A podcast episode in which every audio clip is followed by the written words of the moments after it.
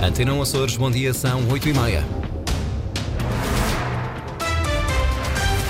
Em destaque nas notícias. A Azores Airlines poderia ter poupado 7 milhões de euros com a devolução antecipada do avião Cachalote, mas o Governo Regional PS recusou o acordo em 2020. Mortalidade dos bebés prematuros nos Açores está abaixo dos 5%. A prevalência da prematuridade atinge os 11%. A responsável pela unidade de neonatologia do Hospital de Ponta Delgada reclama novas instalações. Mais logo à noite começa o Rally da Graciosa com com a super especial nas ruas de Santa Cruz. São títulos com desenvolvimento já a seguir. Antes vamos às máximas para hoje. 20 graus em Santa Cruz das Flores, 21 na Horta e Angra, 22 Ponta Delgada. Edição das 8h30 com o jornalista Sais Furtado.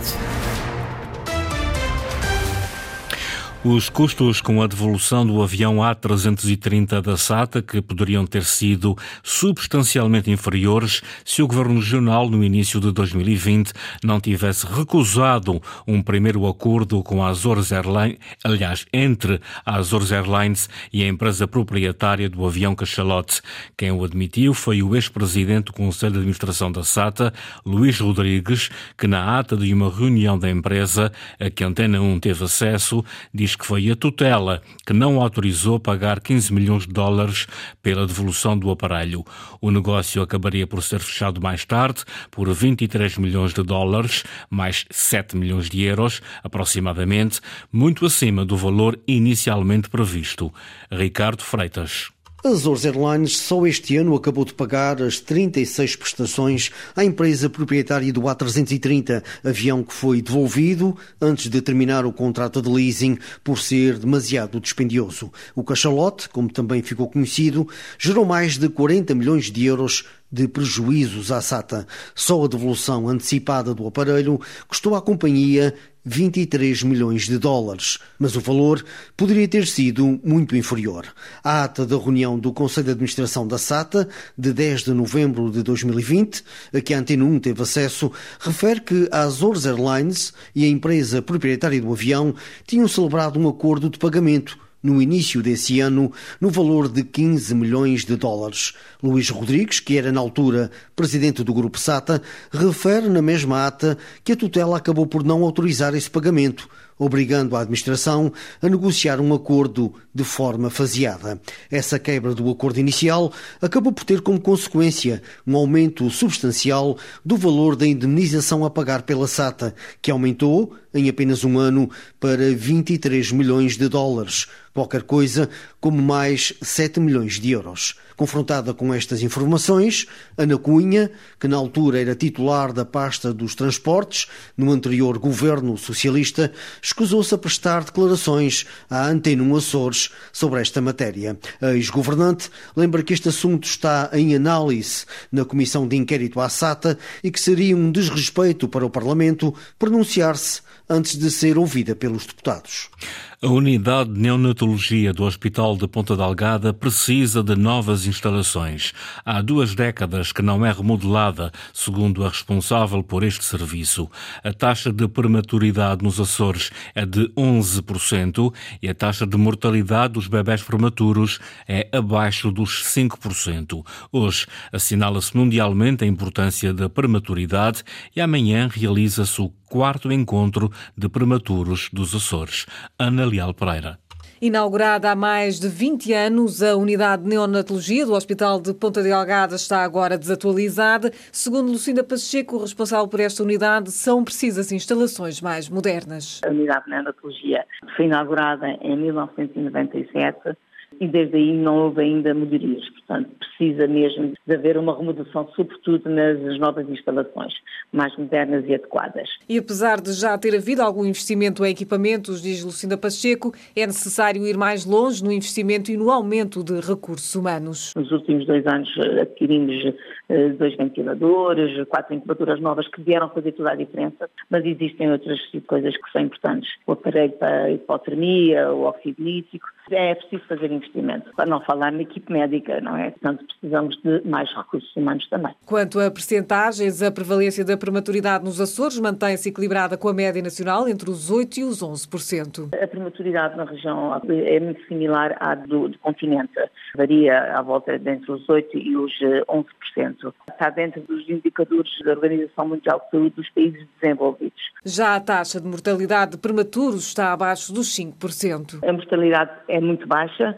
Até o momento tivemos um óbito portanto que a mortalidade é, é, é, abaixo, é abaixo dos 4, 5%. Lucinda Pacheco, responsável pela unidade de neonatologia do Hospital de Ponta Delgada. Nos Açores há apenas dois hospitais que recebem prematuros. No caso de São Miguel, só acima de 26 semanas de gestação e na terceira acima das 32 semanas de gestação.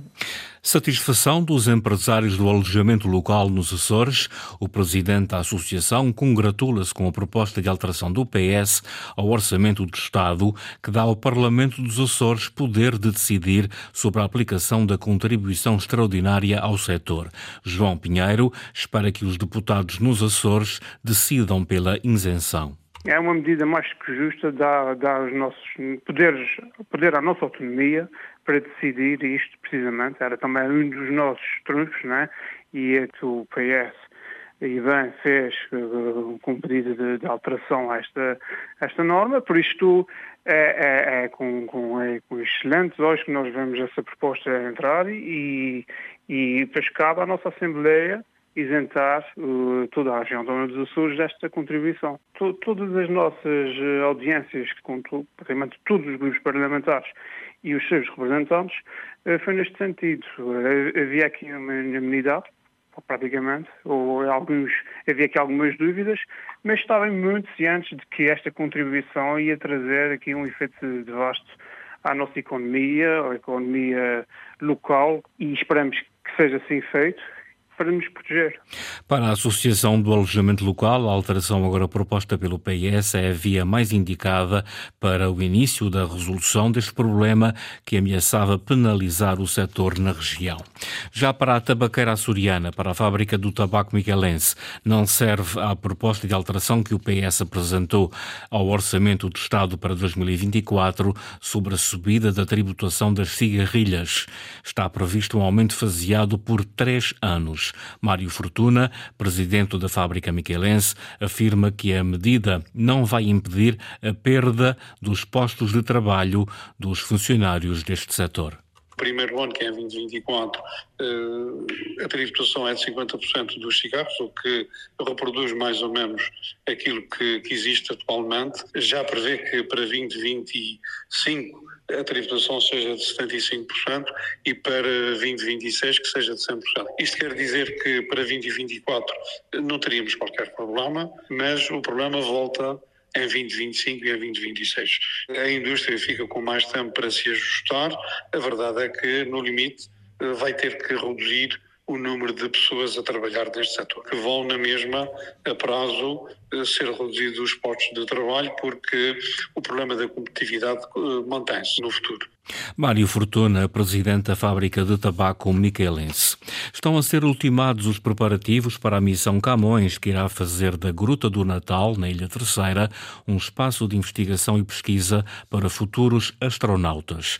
A comandante da missão é portuguesa e deu a conhecer os primeiros objetivos dos trabalhos que se iniciam na próxima semana. Vocês estão aqui no primeiro set onde vai ficar a primeira estação. A primeira de três estações que serão montadas na Gruta do Natal para a missão Camões, que pretende recriar o ambiente lunar no interior da Terra. É aqui que nós vamos viver, fazer todo o trabalho científico, fazer todas as experiências ao longo deste maciço, deste tubo de lava fantástico, testarmos tecnologias e geotecnologias, procurar saber mais sobre a gruta, a parte geológica, geotécnica, a parte de segurança, a estabilidade da própria gruta, a parte parte da astrobiologia. Alguns dos colegas vão usar drones, alguns sensores, eu própria também vou usar uh, outro tipo de tecnologias. Alguns sensores já estão a medir radão, uh, dióxido de carbono. Imaginem, todos estes dados no final vão servir para nós termos novos resultados. Ana Pires, astronauta análoga e comandante da missão.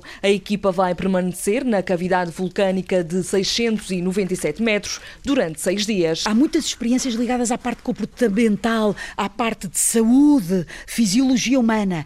Há muitos resultados que vão sair daí, mas também resultados mais científicos e tecnológicos, como por exemplo a parte da geofísica, caracterização geológica geotécnica. No final, percebermos se esta gruta tem estabilidade e que tipo de estabilidade e que tipo de rocha é que temos aqui em termos de dureza para podermos, por exemplo, construir habitats, implementar aqui fundações, etc. Estou muito curiosa com a parte geoquímica e com a parte que a Aidil Gonzalez, da Caltech, vai trazer com a parte mais bio.